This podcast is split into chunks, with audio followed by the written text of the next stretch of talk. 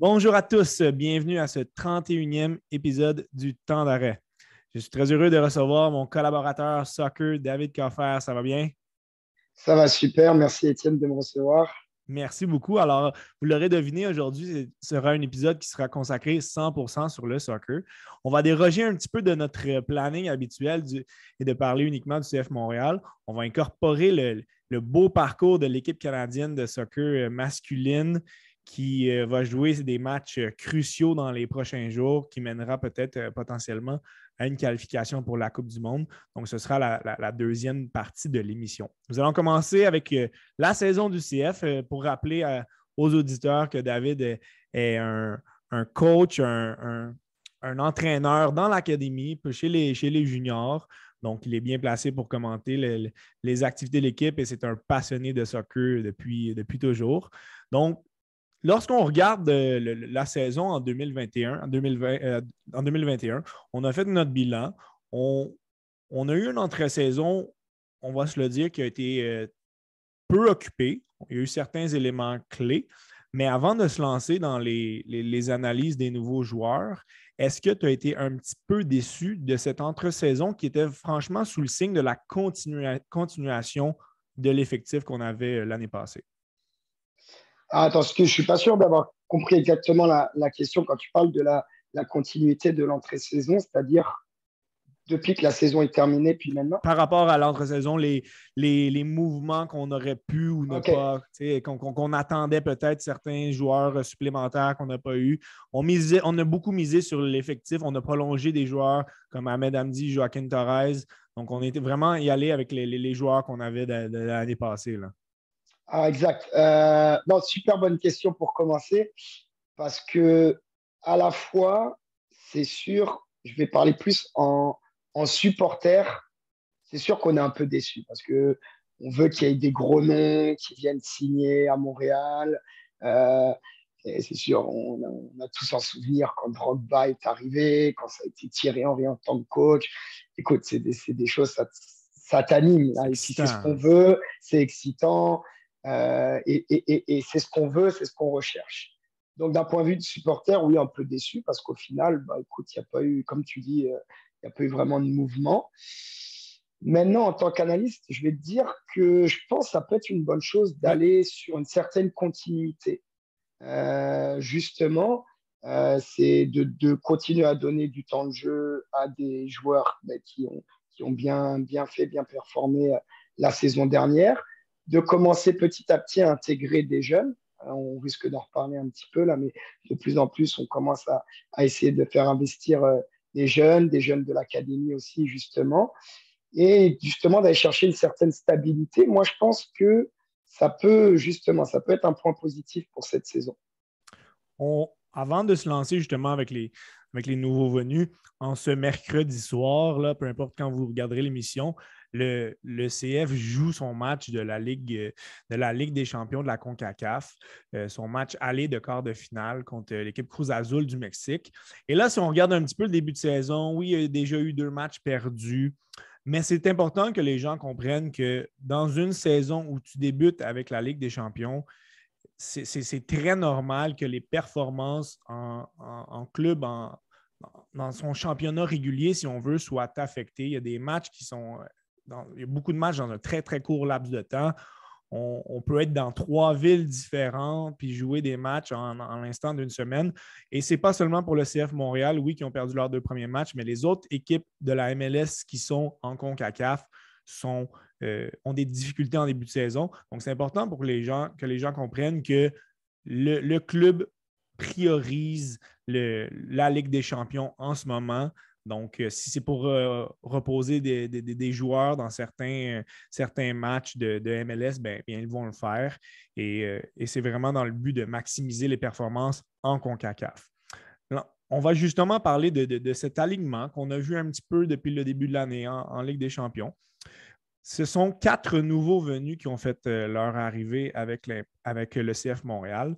Et on a comme tendance de remarquer que le, club va être extrêmement solide en défensive. Au niveau du gardien de but, on a, encore une fois Sébastien Breza qui a eu une excellente fin de saison l'année passée. On a James Pantemis dans un, rôle de second. Et on a amené Logan Ketterer, qui est un vétéran MLS euh, NASL. Sébastien Breza semble avoir la pole depuis le début de la saison.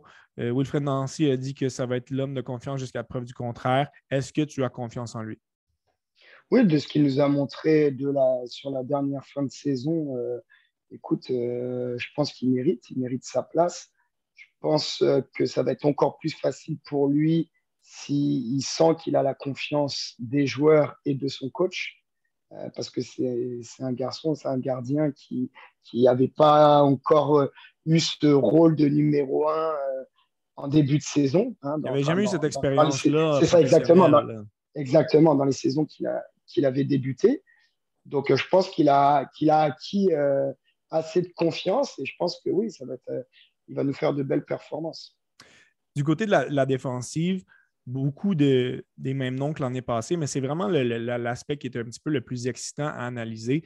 Euh, depuis le début de la saison, encore une fois, une continuité. On semble vouloir préconiser un rôle de cinq défenseurs avec ses trois défenseurs centraux et ses deux latéraux euh, gauche et droit. Donc, euh, on a Zoran Bassong, qu'on a déjà discuté dans les, dans les dernières éditions du podcast. Mathieu Chouanière, qui fait de, l'excellent boulot. ce semble être les deux titulaires à gauche.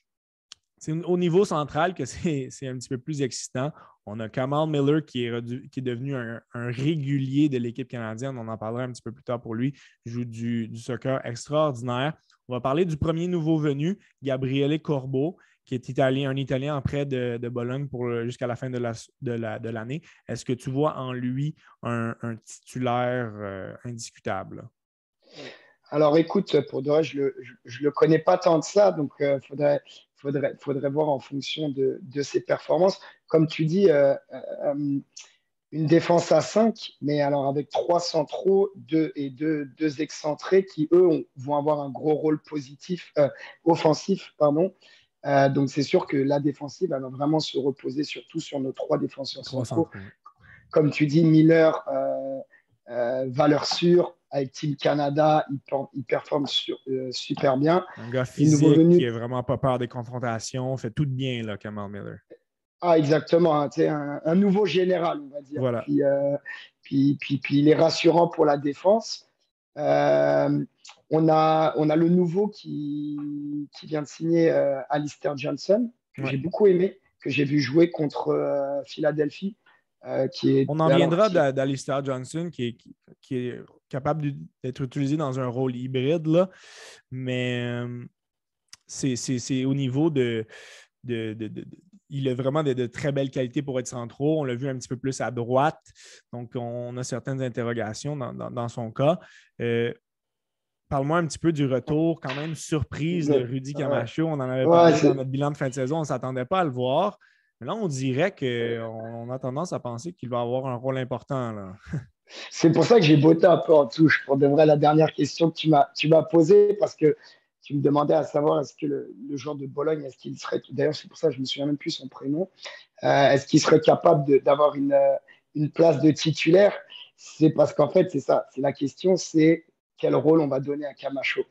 Euh, parce que, écoute, Camacho, il a deux, euh, il a deux volets, hein, il a deux facettes. Il a une saison qu'il a fait oh là là, ça a été compliqué. On l'a connu pour son côté euh, très agressif, beaucoup de cartons, des grosses prises de risques. Il a coûté de nombreux buts au CF Montréal. Et on dirait qu'il y a eu comme un petit déclic la saison dernière, beaucoup plus calme. Il a pris comme un rôle, aussi un peu de leader dans la défense. Euh, et je trouve qu'il a fait une, bonne, une, bonne fin de saison l'année dernière.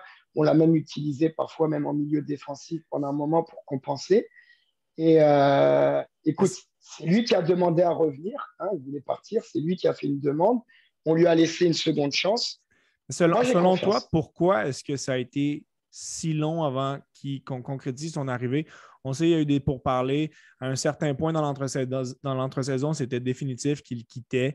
Là, euh, est-ce, que tu penses qu'on a essayé d'amener un joueur, ça n'a pas marché, ça a été notre plan B, peut-être voir, notre, même notre plan C. Euh, Camacho a peut-être essayé d'aller voir ailleurs. Il ne réussissait peut-être pas à avoir l'argent qu'il désirait. Il a, réussi, il a décidé de rester dans ses, vieilles pantoufles confortables à Montréal. Qu'est-ce que tu penses qui se cache derrière tout ça? Là? Non, non, exact. Moi, je pense que, enfin, c'est même pas je pense, je sais que Camacho, lui, il a voulu essayer d'aller voir ailleurs. Il voulait, il voulait, changer d'expérience un petit peu. Ça n'a pas fonctionné. Alors, ça, je ne sais pas les raisons, etc. Est-ce que c'est des, raisons financières? Est-ce qu'il n'a pas trouvé le club euh, qu'il souhaitait ou qu'il voulait?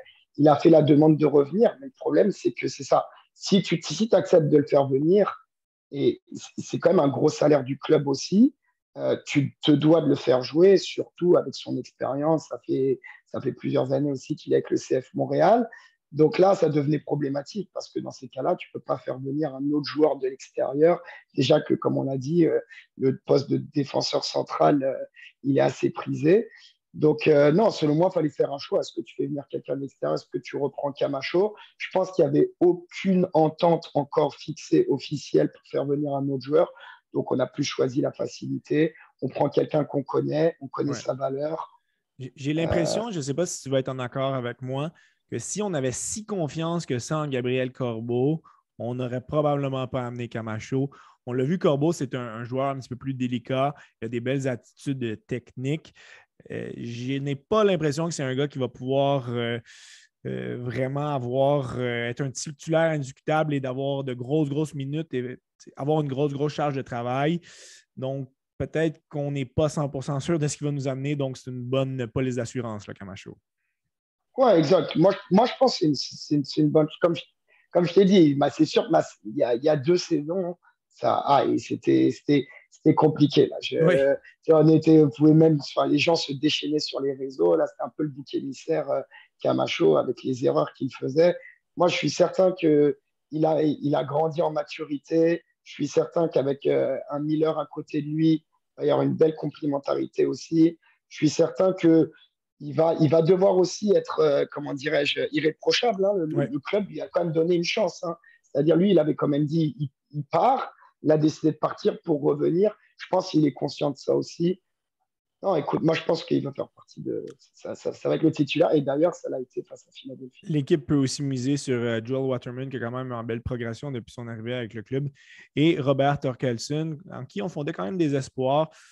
J'ai l'impression que ça va être difficile de lui céder une place euh, rapidement. C'est une, belle profondeur. On va y en venir. On va en venir sur euh, une position intéressante, celle de, défenseur droit tu as parlé tout à l'heure de l'acquisition de Alistair Johnston. Ben, ça a été le gros coup d'Olivier de, Renard dans cette entre-saison. Il a été acquis euh, de Nashville euh, au coût de 1 million de dollars d'argent, d'argent gamme, argent à dépenser. Donc, c'était un gros un, jeune qui est en, progression. On l'a vu devenir un titulaire euh, indiscutable avec l'équipe, avec l'équipe canadienne. Il a eu deux très bonnes premières saisons avec Nashville ça solidifie cette défensive, mais ça amène quand même des, certains points d'interrogation. Puis j'ai hâte d'avoir ton, ton, ton opinion là-dessus. Johnston, depuis le début de la saison, on le semble voir un petit peu plus à droite. L'équipe canadienne, joue un petit peu plus au centre. Sauf que là, à droite, on a un certain Zachary Broguillard qui risque de perdre beaucoup de minutes. Donc, comment tu vois ce, ce mix de, d'utilisation d'Alistair Johnston et la présence de Zachary Broguillard, est-ce que tu penses qu'il y a encore une place pour lui? Est-ce que ça peut être seulement un réserviste? Alors, euh, c'est intéressant. Puis je pense que ça va pas que être une question de, niveau de joueur ou autre. Je pense que ça va être une question de schéma tactique.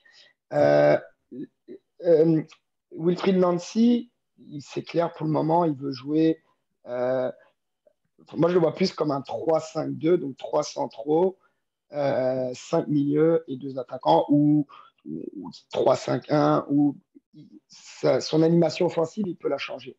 Mais euh, ce qui est important, c'est le rôle de ses ailiers. Donc, dans sa défense, si on dit que c'est une défense à 5, le rôle des deux ailiers. Contre Philadelphie, on l'a vu, il a décidé d'aller jouer avec des ailiers hauts. On avait la Palainen à gauche et il a fait basculer Chouanière à droite parce qu'il a voulu utiliser l'aspect très offensif de ses ailiers. Et là, dans ces cas-là, Johnson, qu'est-ce qu'il a fait? Lui, il est revenu dans l'axe pour jouer parmi les trois défenseurs centraux. Donc là, ça, ça te donne une option très intéressante avec lui, comme tu disais, un peu de défenseur hybride, puisqu'il est venu solidifier l'axe. Maintenant, si on décide de l'utiliser à droite, en tant qu'ailier, moi, je me demande son rendement offensif. Est-ce que. Euh, est-ce que c'est exactement. Je pense qu'il sera plus limité. Mais si, euh, si par exemple, on, euh, euh, Wilfried, en fonction, en fonction que ça soit du score, en fonction de l'adversaire, en fonction de plein de choses, il décide de jouer avec une stratégie, une tactique un peu plus défensive. Là, il peut être intéressant, il peut être très intéressant de jouer dans le couloir, mais plus de façon défensive. Moi, je le vois, moi, je le vois plus un peu sur l'aspect tactique, plus que sur la performance en tant que telle du joueur.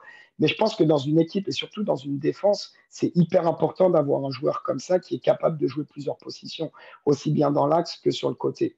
Maintenant, je pense que Zachary Brogliard, oui, c'est sûr, il va y avoir de la concurrence. Ça ne va pas être facile pour lui. Mais euh, écoute, euh, ça, ça va être à Wilfried de faire ses choix. C'est très intéressant ce que tu amènes sur ce point-là du couloir à droite qui le, rôle du titulaire, le, titulaire pourrait dépendre de, l'adversaire qu'on affronterait.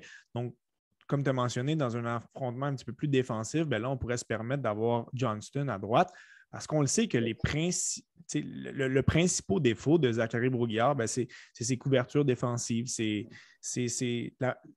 d'être assigné à un joueur puis d'être capable de le suivre dans la, dans la zone défensive puis de ne pas perdre sa couverture chose qui, est assez complexe pour lui, mais ses qualités offensives ne sont pas remises en doute. C'est un, garçon très rapide qui est bon avec ballon au pied, qui amène beaucoup. Donc, je pense que c'est très intéressant justement d'avoir cette formation hybride-là, d'amener Johnson qui est, qui est un gars solide, qui, lors de, l'utilisation de, de Broguillard, ben, on pourrait avoir Johnson qui est un petit peu plus euh, du côté droit, central, mais à droite, puis, puis qui pourrait vraiment pallier aux, carences de Broguillard. Donc, ça amène vraiment un, un casse-tête très, très intéressant pour Nancy en défense. Là. Il y a quand même beaucoup de très beaux éléments euh, avec lesquels il peut jongler. Bien sûr, mais je préfère, j'ai envie de te dire, je préfère qu'il y ait trop d'éléments que pas assez. Hein. Une saison, elle est longue. Là, il y a la, justement, il y a la, il y a la Ligue des Champions, la CONCACAF qui sont en train de faire. Il y a des joueurs qui sont beaucoup utilisés en équipe nationale aussi. Il va y avoir du roulement. Donc, euh, non, c'est important, c'est important d'en avoir plusieurs pour le reste de l'alignement, on pourrait pratiquement faire un, copier-coller de, l'édition de l'année passée, de la présentation de l'effectif. Ça, a très, très peu changé, mais tout de même, le rôle des joueurs a changé. L'année passée, on vous les présentait comme euh, de, vulgaires inconnus pour la plupart. Hein. On avait très, très peu entendu parler de, plusieurs de ces joueurs. On va commencer au milieu de terrain centraux, mais on ne va pas trop s'attarder sur, euh, sur notre Victor Wanyama, notre Samuel Piet qui est, qui, est, qui est incommodé avec une blessure actuellement. Euh, je pense que, comme on a vu l'année passée, il y a moyen de les utiliser tous les deux à, tandem euh, à certaines reprises et, en variation. C'est un, petit peu plus, un petit peu plus haut que ça qui était intéressant. Georgi Mihailovic est, est en train de, de, vraiment se faire un nom extraordinaire à travers la MLS, mais la planète soccer aussi. Là. On commence à beaucoup parler de lui en Europe. Donc, c'est vraiment le, le, catalyseur de ce milieu euh, offensif-là. Là. Ouais, c'est sûr, hein, il a fait une saison incroyable. C'est un très jeune joueur. Écoute, quand tu le regardes jouer, bon, déjà, c'est un joueur très technique. C'est un joueur qui est capable de te casser des lignes, qui est capable de t'éliminer facilement. C'est un peu on va dire, c'est le déclencheur de notre attaque. Euh, il peut être très complémentaire aussi avec Kyoto, avec un Kyoto qui est capable de prendre la profondeur. Euh, non, non, c'est sûr, il, va avoir de plus en plus de responsabilités, mais je pense qu'il est, est, assez équipé pour justement être capable de, répondre présent. Et euh, non, non, il va falloir lui donner un, grand rôle. Et je pense que c'est un joueur, on va le sentir tout de suite. Hein. Dès qu'il est dans les grands soirs, l'équipe, ça va offensivement, ça va aller super bien.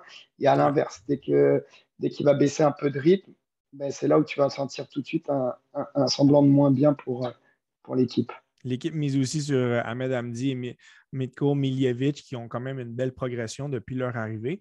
Un nom que je veux t'entendre euh, euh, analyser et que peut-être tu peux nous dire certaines informations sur lui.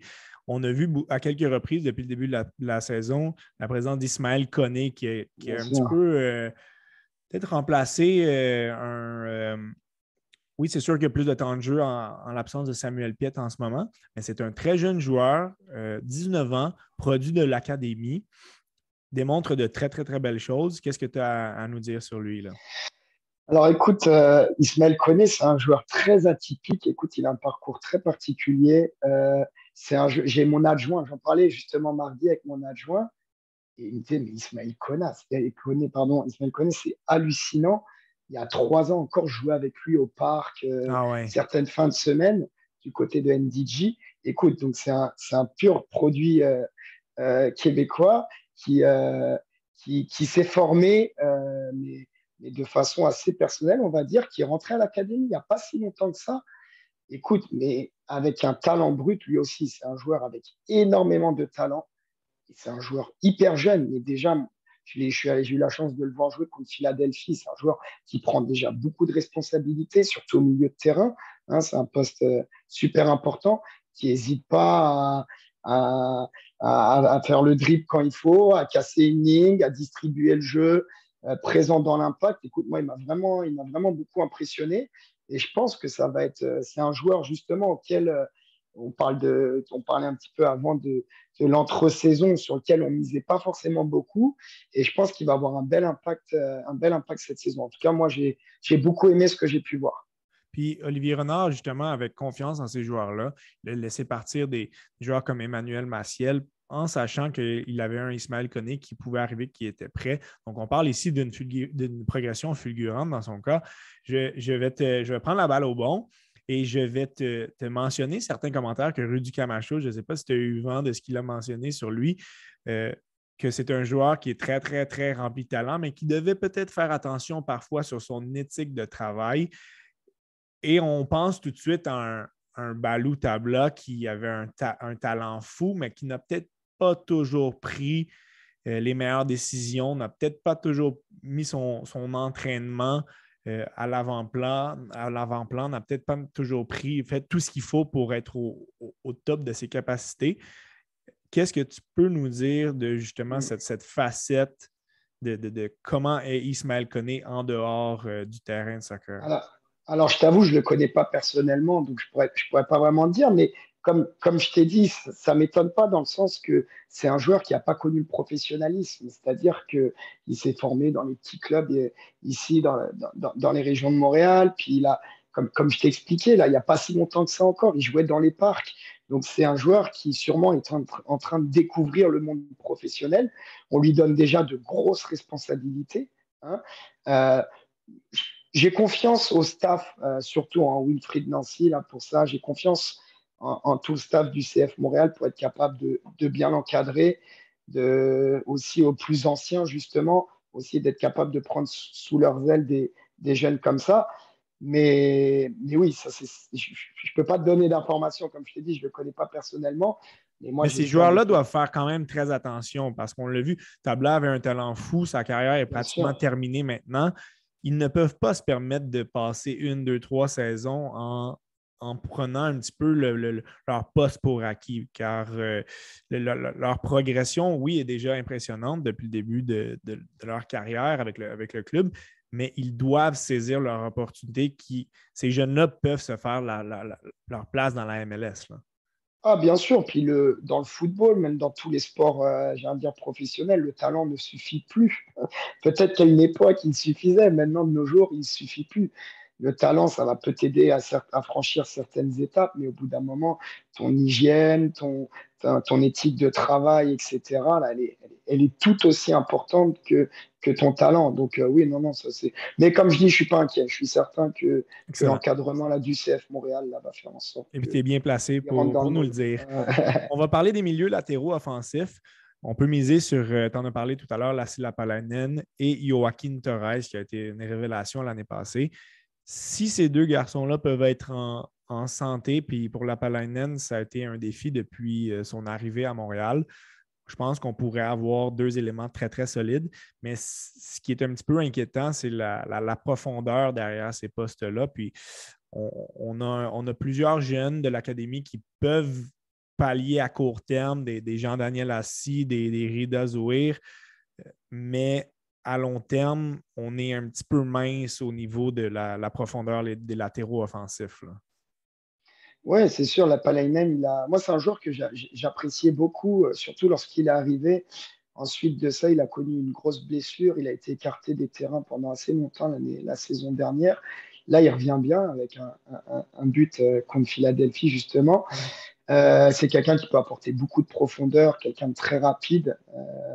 donc, non, non, c'est un joueur que j'aime bien.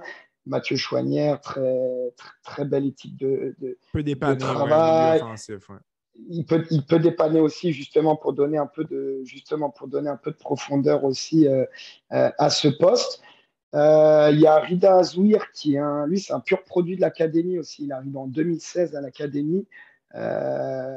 Nicolas Gagnon, qui était son, son entraîneur, fait que dire de bien sur lui. C'est un gars qui a beaucoup de caractère, ressemble un petit peu à Ismaël Koné aussi, c'est-à-dire euh, très jeune joueur, conscient de ses qualités et qui n'a pas peur. C'est-à-dire que sur le terrain, là, il va prendre des initiatives, pas timide. Alors bon, des fois, euh, des fois peut-être en prendre trop, hein, mais, mais au moins il en prend. Vaut mieux en prendre on l'a vu contre, Santos, Laguna n'avait pas l'air impressionné face aux défis qui se présentaient à lui.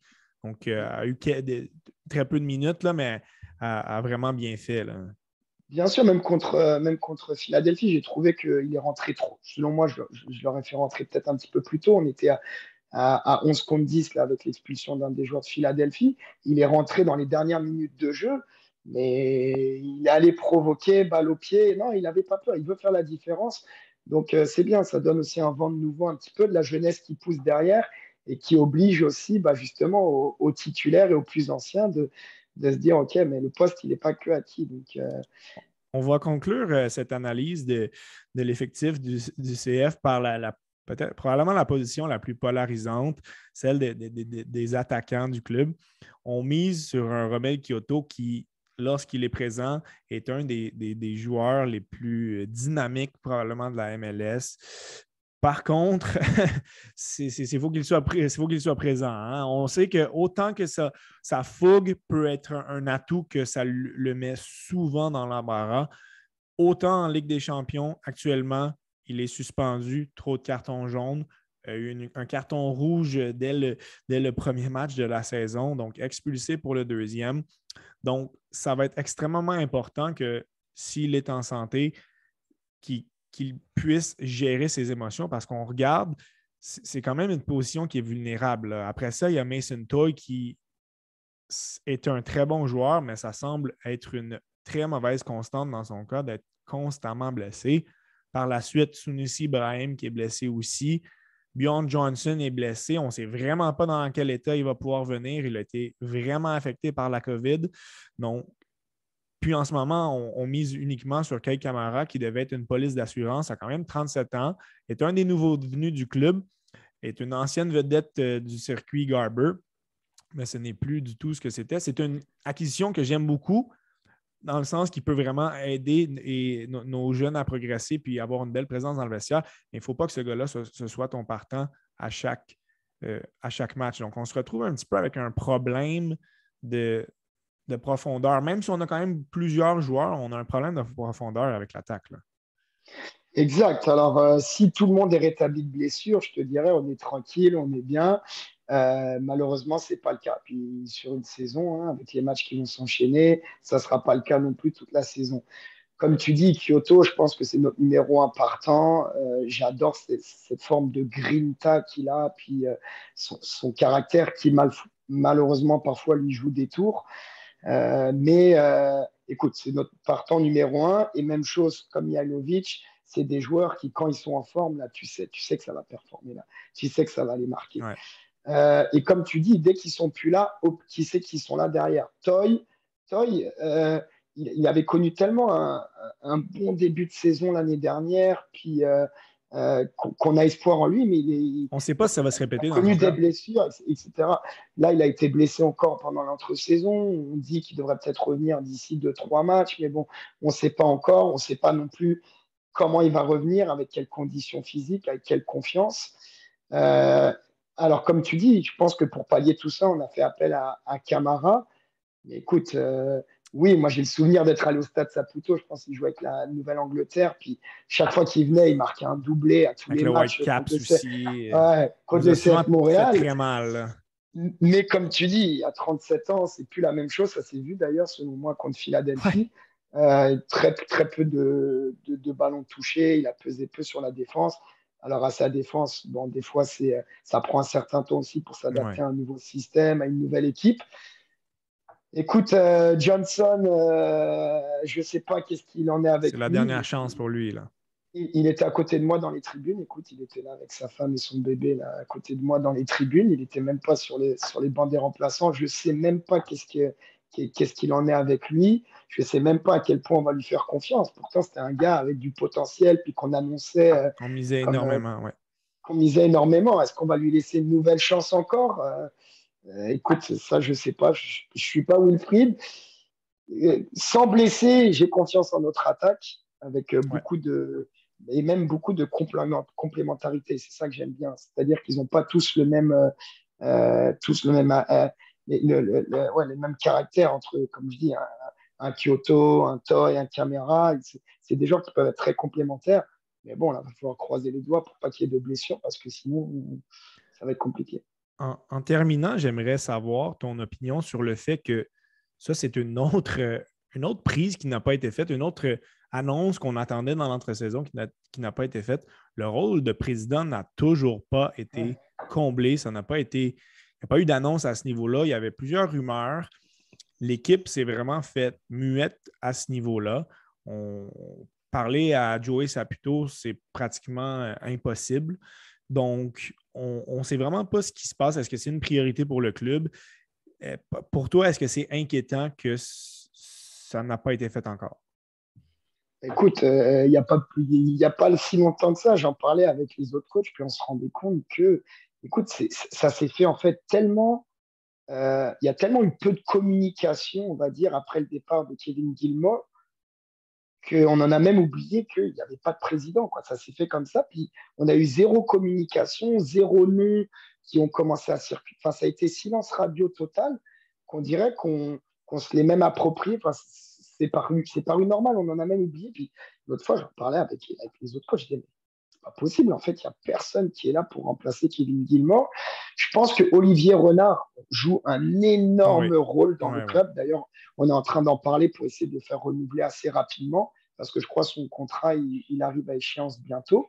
Euh, selon moi, il joue un rôle, euh, ben, c'est pas pareil que le président, mais vraiment primordial. Le club repose beaucoup, beaucoup sur ses épaules. C'est vraiment un, une personne d'expérience. Mais écoute, euh, d'un point de vue, oui, que ce soit administratif, hein, d'un point de vue de, Et c'était un, un, petit peu décevant de voir le, nombre, l'assistance pour le premier match au, stade olympique, euh, premier match de, la MLS, oui, 13 000 personnes seulement. J'ai l'impression que peut-être en nommant un, président, on aurait pu faire mousser un petit peu les activités du CF dans l'entre-saison. Là, on est allé chercher quelques joueurs, le plus gros étant Alistair Johnston. Oui, on a fait un petit peu sa promotion, pas plus que ça, à mon avis. Selon moi, on a manqué un petit peu notre coup au mm. niveau marketing. Là. Oui, on parle de, de, du, parcours en Ligue des champions, mais il n'y a pas de buzz actuellement du tout, ah en ville. C'est sûr, les matchs ne sont pas diffusés à TVA Sport et euh, on ne peut pas y avoir accès au, câble régulier, donc ça n'aide pas. Mais l'équipe a manqué le bateau, selon moi, et ça, ça, apparaît dans, les, le nombre ah. d'assistances puis dans l'intérêt qu'on montre à l'équipe. C'est déplorable. Je te, rejoins entièrement. Alors, euh, bon, pour l'assistance, tu as raison, je ne sais pas, parce qu'avec les mesures du Covid dans le stade olympique, mais même au-delà de ça, j'ai des souvenirs. Moi, écoute, quand, quand j'allais au stade pour les matchs d'ouverture, ouais, à l'époque, ouais, puis surtout, c'était. Il y avait des animations, il y avait des tailgates, il y avait des. Je me souviens, là, il y avait des boucliers parce que c'était l'emblème hein, de l'Impact Montréal. Il y avait toute une. Ouais, des, des, des jeux son et lumière, etc. C'était une vraie fête. Là, écoute, euh, j'en rigolais avec, euh, avec mes collègues à côté de moi. Là, il y avait, il y avait un ballon BMO au milieu, un gros ballon gonflable. Très amorphe. Hein. C'était, avec les speakers qui nous arrachaient les oreilles. Ils sont beaucoup trop forts. Euh, écoute, non, c'était. Ouais, écoute, je me pose aussi les, les, mêmes questions. Quelle est la stratégie du club euh, Même par rapport à ses supporters? Est-ce que on sait qu'il y a eu la, la grève des supporters euh, On ne sait plus trop où est-ce que c'est rendu. Pendant un moment, même les bruits couraient, on va dire, les bruits en interne couraient qu'on allait revenir sur un nouveau changement de nom et que ça, allait de se faire, ça devait se faire de façon imminente. Ça pas été fait. Finalement, ça n'a pas été fait. Écoute, là, je suis tout autant dans le flou puis dans le brouillard que toi là-dessus. Et on dirait que c'est le, soccer à Montréal qui, qui a le potentiel d'exploser, mais qui, ne prend pas sa place. Puis je, vais faire un petit peu un lien avec notre deuxième sujet, puis ça, ça amènera une discussion qu'on aura une autre fois, à quel point la ville de Montréal a manqué le bateau complètement. Premièrement, dans les matchs de, qualification de l'équipe nationale canadienne. Mm.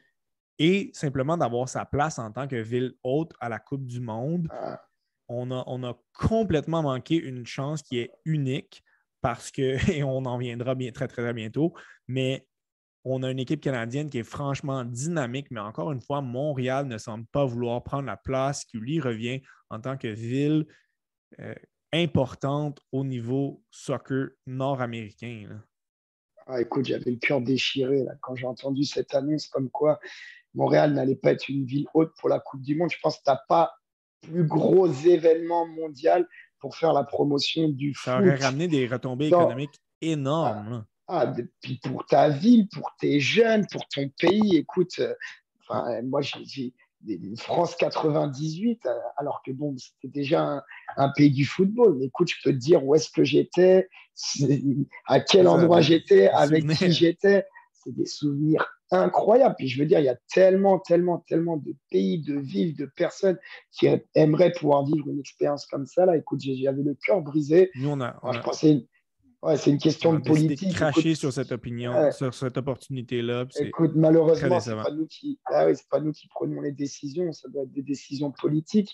Mais oui, comme tu dis, c'est. Je pense que le. De... Écoute, moi, je suis arrivé en 2009. En 2009, ici, moi, j'étais à Sherbrooke, à l'université. Puis, oui, le, soccer, c'était un sport qui était énormément pratiqué, mais de façon très, très, très ludique. C'était un loisir. Là, il y avait très, très peu de compétitifs.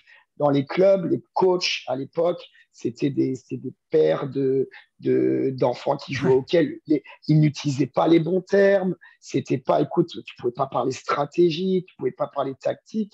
C'était vraiment, tu sentais que c'était très peu développé. Il n'y avait pas de club en MLS les équipes, elles jouent à Claude Robillard, l'équipe professionnelle. ça, a complètement le club changé. Il était à Trois-Rivières. Enfin, je veux dire, et depuis l'entrée du CF Montréal euh, en MLS, écoute, déjà, j'ai senti qu'il y avait un, nouvel élan, vraiment un nouvel élan. Et, de plus en plus de clubs qui se forment, qui forment des coachs, etc. De plus en plus de l'aspect compétitif. Et, et, c'est comme si, tu vois, c'était, ça avait pris vraiment, vraiment, vraiment pris de l'ampleur. Et là, on pouvait continuer dans cette direction-là. On pouvait continuer à faire monter la courbe. Et là, euh, ouais, écoute, c'est, comme tu dis, c'est décevant. On se met nous-mêmes des bâtons dans les roues. Oui, exactement. On, ne, saisit pas les opportunités. Et attention, c'est des opportunités là. Une, être hôte d'une Coupe du Monde, là, ça t'arrive une fois tous les 50 ans, tous les 100 ans là, pour le Canada. Là. Et, avant cette Coupe du Monde 2026, ben, il y a celle de 2022. Puis ça va faire la transition avec notre, notre deuxième sujet, le parcours de l'équipe nationale canadienne qui, on, en parlait il y a six mois, puis on, aurait eu, une discussion là-dessus, puis on aurait dit Ouais, il y a des bons joueurs, c'est le fun, on, suit l'équipe, c'est intéressant. Euh, coupe du Monde, ben écoute, euh, on ne sait jamais quoi on rêve. Mais là, on est à trois parties euh, il ne reste plus que trois parties dans le processus de qualification de la Coupe du Monde. C'est quand même un processus de, 14, 14 parties. La fiche du Canada est de 7 victoires, 14 matchs nuls, 0 défaite. On a 25 points. On est en première place du groupe. On est 4 points devant les deuxièmes, 8 points devant les quatrièmes. On sait que c'est les trois premiers qui se qualifient directement. La quatrième position, joue un match de barrage contre une équipe de l'Océanie. On ne veut, on veut pas se rendre là. Et le Canada joue ses trois prochains matchs. Le premier au Costa Rica le 24 mars, à la maison contre la Jamaïque le 27 et au Panama le 30. Et on est à une seule victoire de se qualifier. On peut pratiquement déjà dire que c'est mission accomplie. Et avant de parler des joueurs qui font partie, les principaux joueurs qui font partie de cet effectif-là, parle-moi un petit peu de oui, de, ce que tu as ressenti en regardant les, derniers matchs de l'équipe canadienne, mais de voir aussi la passion de, des spectateurs qui étaient présents, que ce soit à Hamilton, à Toronto ou à Edmonton. C'était des matchs qui étaient complètement fous. Ah ouais, alors écoute, euh, comme tu dis, euh, pour moi, la Team Canada, c'était nouveau. C'est nouveau. C'est une équipe que j'ai pas. Écoute, je n'avais jamais vraiment trop entendu parler. Je connaissais pas bien les joueurs, etc. Et là, il y a un engouement qui, qui est arrivé là, avec, avec ces qualifications, de part par les résultats, comme tu dis, cette victoire, quatre matchs nuls, seule équipe invaincue, à pas avoir perdu un seul match durant ces qualifications avec des équipes quand même contre les États-Unis, contre le Mexique. Je veux dire, quatre ans auparavant, c'était 3, 4, 5 buts d'écart entre les deux équipes à chaque fois. Euh, et là, c'est même plus, on n'est même pas rendu à faire, on même plus à faire douter ces équipes-là. On est même rendu à, les dominer. Moi, je regardais les matchs contre les États-Unis, contre le Mexique. Écoute, c'est une équipe euh, qui du Canada, qui, qui joue avec ses forces, qui est volontaire, qui n'a pas peur d'aller vers l'avant. Écoute, pendant un moment, on disait oui, mais Alfonso Davis, on a, on a un grand joueur. C'est Alfonso Davis, les 3-4 derniers matchs, il n'était même pas présent. Il les a manqués. Et on a, battu, on a battu les États-Unis, entre autres, dans, dans, ces matchs-là. Là. Exactement. C'est une équipe qui est belle à voir. écoute, moi, ce que j'adore, c'est que je découvre des joueurs. Écoute, Larin, euh, qui joue au Besiktas. Écoute, c'est pas le championnat turc, c'est pas un championnat que je suis. Bon, je suis allé voir un beau championnat sur lui. Ouais, ouais, beau, championnat, mais j'en suis déjà trop.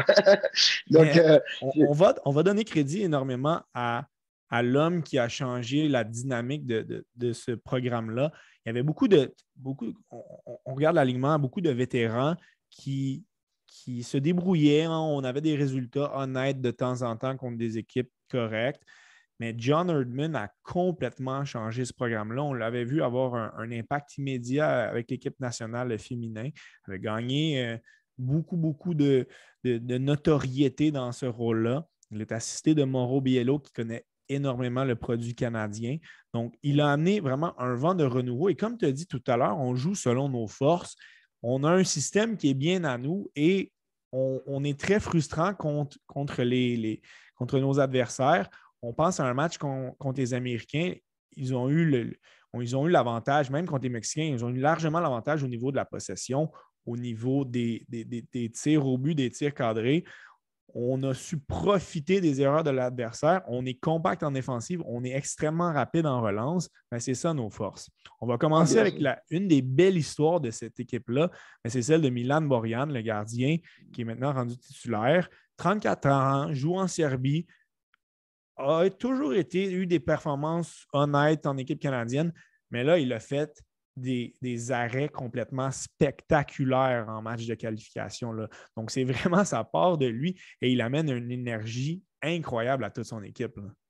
Ah ouais, puis écoute, moi, ce gardien, il, il m'impressionne parce que quand tu le regardes, écoute, même ça, en, France, en France, on dit ça dégaine, c'est son apparence. Il joue avec un pantalon, tu sais, un pantalon très, très large, un pantalon de jogging.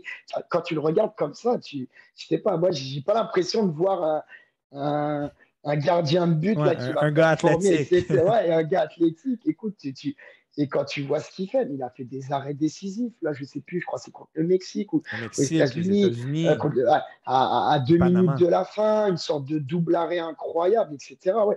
Alors, c'est quelqu'un d'assez atypique, hein, mais écoute, il met en confiance sa défense, il fait les arrêts clés. Pour le moment, tout lui réussit. Écoute, on va, on va croiser les doigts pour que ça dure le plus longtemps possible. Et comme tu dis, c'est une belle, c'est une belle histoire, une belle aventure pour lui. Donc, je lui, faut qu'il continue comme ça. Du côté, on a Maxime Crépeau, l'excellent gardien du LFC, qui, le, qui, le, seconde. Du côté de la défensive, ben, on va retrouver quand même plusieurs joueurs qu'on connaît du CF Montréal et qu'on a déjà discuté. Euh, Kamal Miller, une pièce essentielle. Alistair Johnston, ce sont des titulaires. On a le vétéran Steven Victoria, il a quand même 35 ans, donc c'est le, vétéran de, la défensive centrale qui joue en première division portugaise personnel. On, y va beaucoup, dépendamment des joueurs qui sont disponibles, on y va beaucoup d'un schéma similaire à celui qu'on peut voir avec le CF, donc trois centraux, deux défenseurs latéraux.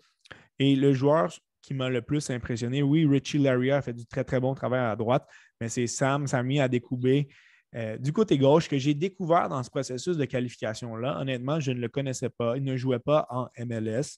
Il joue en première division turque, il a quand même 27 ans, mais c'est un gars qui est extrêmement rapide, qui se fait rarement battre. Ouais, ouais, ouais, non, c'est des. Tous les joueurs que tu as, que as cités sont.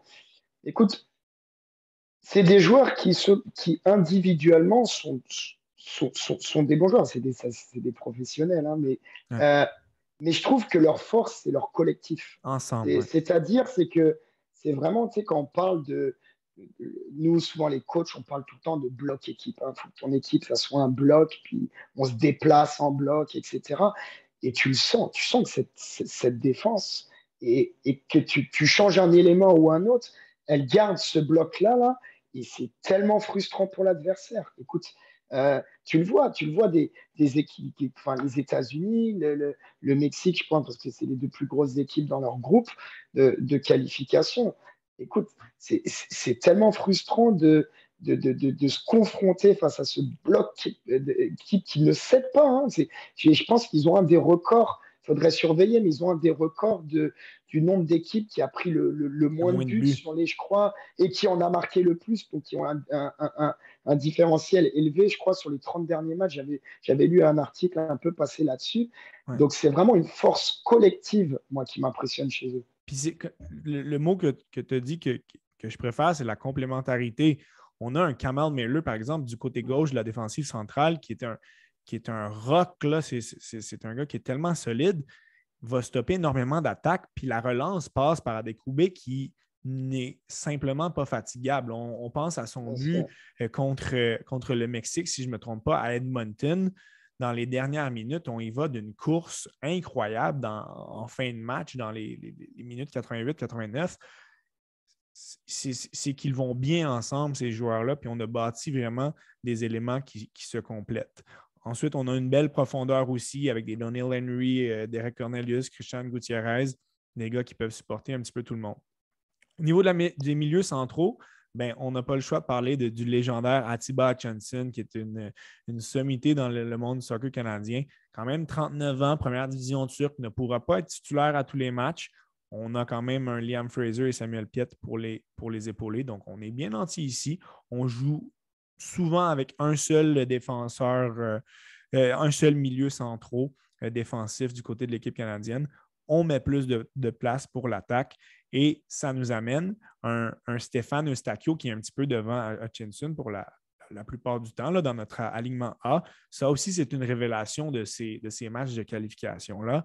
25 ans, joué en première division portugaise, euh, a signé dans les dernières semaines avec le plus gros club du Portugal, le FC Porto.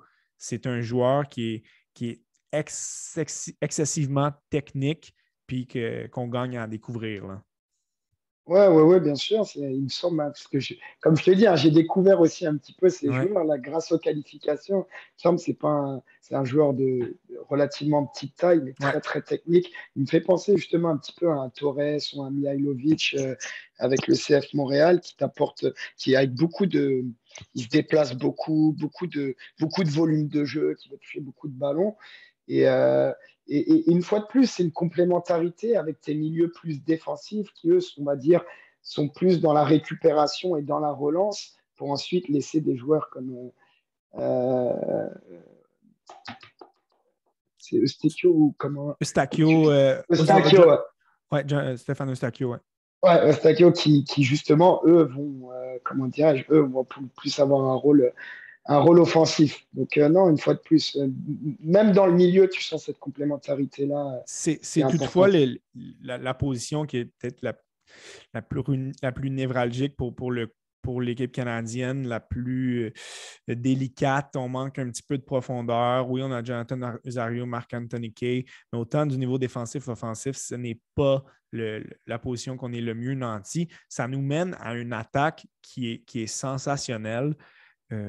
Évidemment, euh, du côté gauche, on aime avoir en latéral gauche euh, Alfonso Davies, le joueur vedette euh, de l'équipe canadienne, 21 ans, un titulaire avec le Bayern Munich, est rendu avec une valeur de plus de 70 millions sur, sur, transfer, sur Transfer Market. Au niveau central, Jonathan David, 22 ans, qui joue à Lille, a permis à l'équipe française de gagner la première division. Est rendu avec une valeur de plus de 50 millions. On est capable d'avoir un, one-two punch avec euh, Carl Larin, tu l'as mentionné tantôt, un petit peu plus d'expérience à 26 ans en première division turque, plus de 10 millions de valeurs. Et du côté droit, Tayan Buchanan, qui vient d'être euh, transféré du, du, Revolution en MLS en première division belge. lui, c'est 23 ans, aussi plus de 10 millions de valeurs. Donc, on parle ici de, de, de quatre joueurs qui sont très jeunes, très dynamiques et qui sont polarisants pour l'équipe canadienne. Bien sûr, et c'est des joueurs, écoute, là même comme tu dis, Buchanan qui vient de signer, je crois, c'est au FC Bruges en Belgique, c'est des joueurs qui en plus connaissent la, compétition de haut niveau dans leur club respectif. Euh, écoute, tu vois Jonathan David qui est en train de jouer la Ligue des Champions avec, euh, avec Lille. Euh, écoute, ça peut que lui apporter aussi de l'expérience qui peut lui à son tour apporter au sein de l'équipe canadienne. Euh, donc c'est des joueurs qui, euh, c'est des joueurs aussi qui ont, euh, qui sont titulaires dans leur club. C'est des joueurs. Enfin, je prends surtout l'exemple de, Jonathan David, de Alfonso Davis, qui sont aussi des leaders dans leur club. donc qui apportent aussi une, une, sorte de confiance, une sorte de sérénité au sein de l'équipe canadienne. Et, et j'ai l'impression que c'est des joueurs qui dictent le tempo et toute l'équipe suit ce tempo-là. Et, euh, écoute. On n'a pas le choix de les suivre, je pense. Exactement. Et écoute, moi, ce que je trouve ça beau, c'est, comme on a dit tout à l'heure, c'est que oui, c'est des stars, surtout offensivement, mais Alfonso Davis n'a pas joué, les, je crois, les trois, quatre derniers matchs. Et finalement, on s'en est même pas rendu compte. C'est-à-dire que quand il est sur le terrain, oui, il va apporter une plus-value, c'est un plus. Mais même quand il n'est pas là, on arrive à compenser. Et, je pense que ça montre l'état d'esprit dans lequel est euh, l'équipe canadienne en ce moment.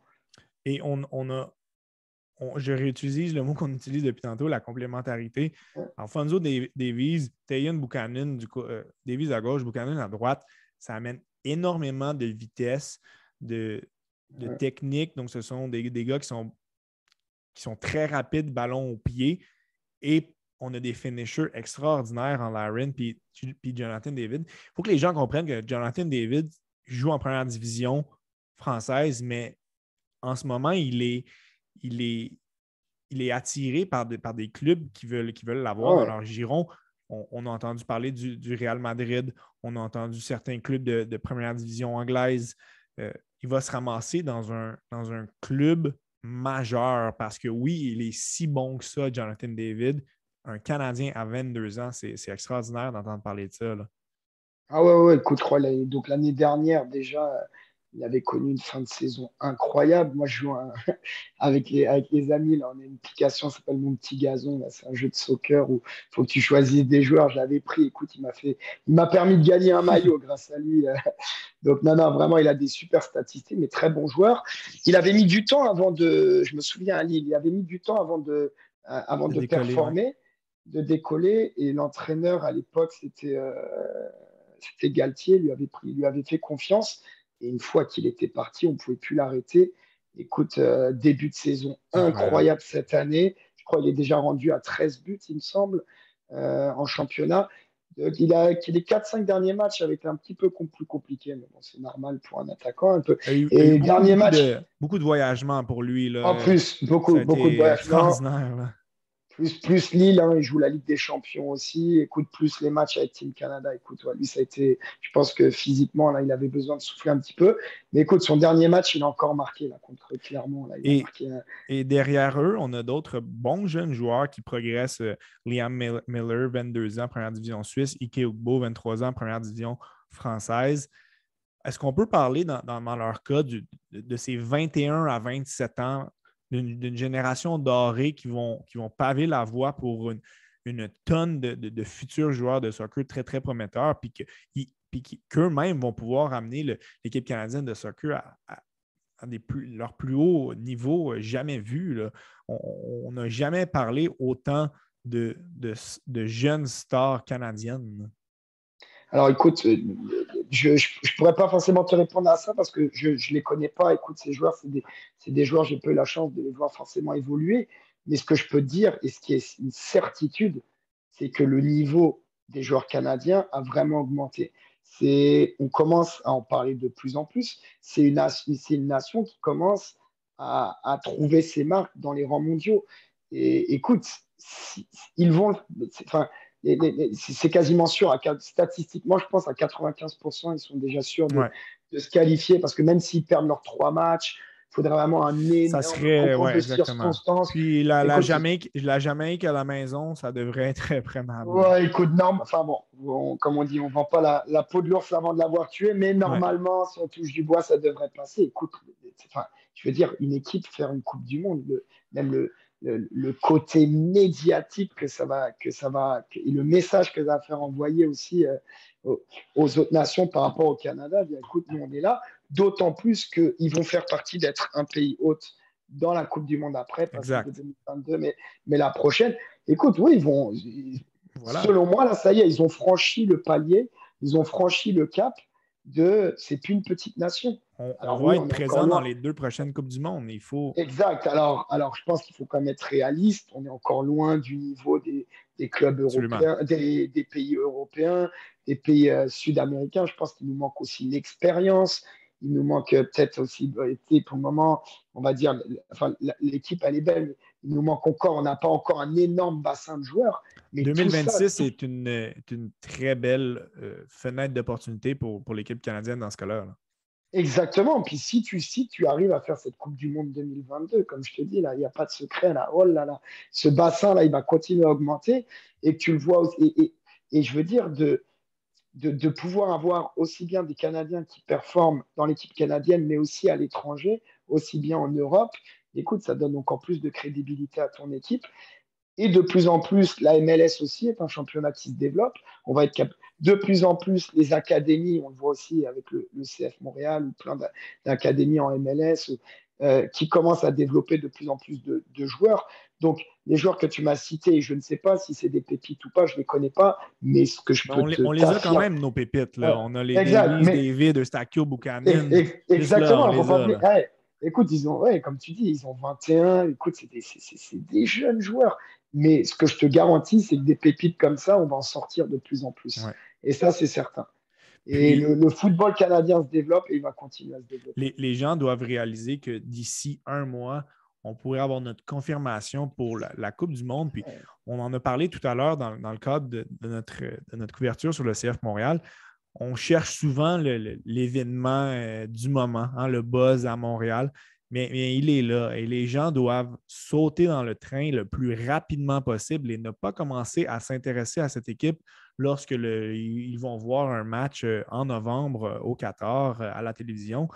On doit s'y intéresser, on doit mettre notre attention, on doit sauter à pieds joints dans cette aventure qui est celle de l'équipe nationale canadienne parce que c'est franchement excitant de regarder les matchs de, soccer de cette équipe-là. Puis comme tu dis, on ne s'attend pas à, de grands résultats en Coupe du Monde, mais on doit être fier du processus. Et j'invite les gens à, s'y rallier parce que c'est un événement en tant que tel de suivre cette équipe-là. Ah, ils font vivre des émotions. Écoute, puis même, euh, je me souviens du match, là, Mexique ou États-Unis, je confonds toujours les deux, les deux matchs. Mais à Edmonton, quand ils marquent, ils vont tous sauter dans la neige. C'est écoute, c'est des images, moi, qui, qui resteront gravées. Ça, fait, ça fait le tour du monde. Ah ouais, et ça a fait le tour du monde hein, sur les réseaux. Écoute, euh, sur, mes, sur, mes, sur mes groupes en France, là, ça en parlait justement. ouais, ouais, non. non. comme tu dis, il faut surfer sur cette vague-là là, et prendre, prendre le bon train. Et on va dire éviter de faire un petit peu comme. Euh, comme à Montréal, justement, on parlait de ne pas, saisir, de pas saisir les opportunités. Là, elles sont là. Et, pour de vrai, aller, aller encourager l'équipe canadienne. Puis, puis même, c'est du beau jeu. Là. Elle, fait vivre des émotions. Et ça, ça on, peut, on pourrait en parler longtemps, mais c'est un autre dossier. L'équipe médiatique, l'équipe marketing aussi, euh, plutôt de, de l'équipe nationale euh, masculine, a eu beaucoup, beaucoup de difficultés à mousser son produit, bien là, ils ont tout ce qu'il faut. Puis j'espère que ça va être partout au Canada, que ça va être tapissé sur les, sur les, sur les tableaux près des villes, qu'on doit vraiment voir des, photos justement des Davies, des David, des, des Borian à Montréal, des Johnston, des Miller aux, couleurs de l'équipe canadienne. Pour, ils, ont, ils ont un travail à faire aussi et j'espère que ce sera fait parce que j'ai franchement très, très hâte d'analyser avec toi en marge de la Coupe du Monde euh, les équipes et on, le, Canada sera, sera une d'entre elles. Là. Ouais, ouais, non, exact, exact. On, comme on appelle, tous sous le même maillot, tous sous le même fanion. Puis, euh, voilà. Ah, écoute, en plus, mais, mais, c'est drôle en plus ce que tu dis. J'ai regardé pour aller acheter justement le, le maillot du Canada. J'essaie de le trouver sur Internet. Puis impossible de le trouver en ce moment. Euh, il, y a, un buzz. il y a un buzz. Ouais, rupture, rupture de stock partout. Donc je me dis, c'est bon signe. Donc, 24, 27 et 30 mars, les trois dernières parties, dès le, Canada pour être qualifié dès le 24 mars contre, contre le Costa Rica. Donc, ça sera à, garder avec un œil très, très attentif. Et dans le cas du CF Montréal, bien justement, les, résultats vont, vont, arriver. On va avoir le match retour euh, la semaine prochaine de la Ligue des Champions. On va essayer de, se rendre le plus loin possible. Sinon, euh, je pense que c'est important de ne pas s'arrêter justement sur ce, début de saison en Danti, peut-être en MLS. On va essayer de se rendre le plus loin possible. Et ça aussi, il faut créer un buzz euh, à ce niveau-là. La Ligue des champions est un, événement majeur. Si on peut se rendre le plus loin possible, ça, amènerait vraiment la, couverture euh, que le club a le besoin. Et, on, on en sera simplement tous euh, bénéficiaires. Donc, euh, euh, David, je te remercie beaucoup pour ta contribution, autant pour ton analyse sur l'équipe du CF que sur l'équipe canadienne. C'est franchement intéressant de toujours avoir ton point de vue là-dessus. Puis, c'est le fun de parler avec un, passionné de, soccer. Ben, merci beaucoup. Merci à toi, Étienne. Le plaisir est partagé. Puis, comme tu dis, là, faut pas hésiter. Allez au stade, prenez vos billets, allez encourager. On est chanceux d'avoir a à Montréal une équipe professionnelle. On est chanceux d'avoir une, équipe canadienne qui performe. Euh, donc, euh, allez au stade, allez encourager ces équipes, puis que l'avenir euh, nous réserve de belles choses, j'en suis certain. Je ne pourrais mieux dire et on, va conclure là-dessus. Alors, merci à David, merci aux auditeurs, aux auditeurs d'avoir été présents pour cette, cette édition 100% soccer. J'espère que, ça, vous, ça vous aura plu d'avoir euh, deux sujets distincts comme ça. C'était très, très intéressant de te parler, David. Et on se, on se reparle dans, le, dans la marge justement d'une prochaine analyse sur, sur euh, le, soccer à Montréal et au Canada. Alors, merci à tous et à une prochaine.